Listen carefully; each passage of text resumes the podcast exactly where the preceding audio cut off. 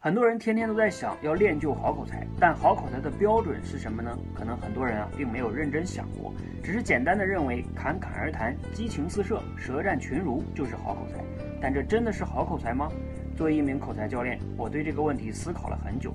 我发现马云、俞敏洪、罗振宇他们的口才啊才算好口才。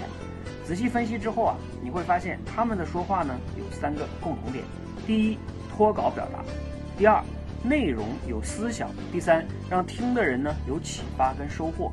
所以，我总结了对口才的定义：什么是口才？就是一个有思想的大脑，在脱稿说出对他人有影响力的话的时候，对嘴的协调控制能力。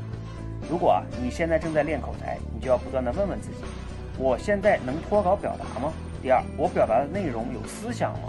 第三，我说的话能产生影响力吗？希望啊，这个定义对你有启发和帮助。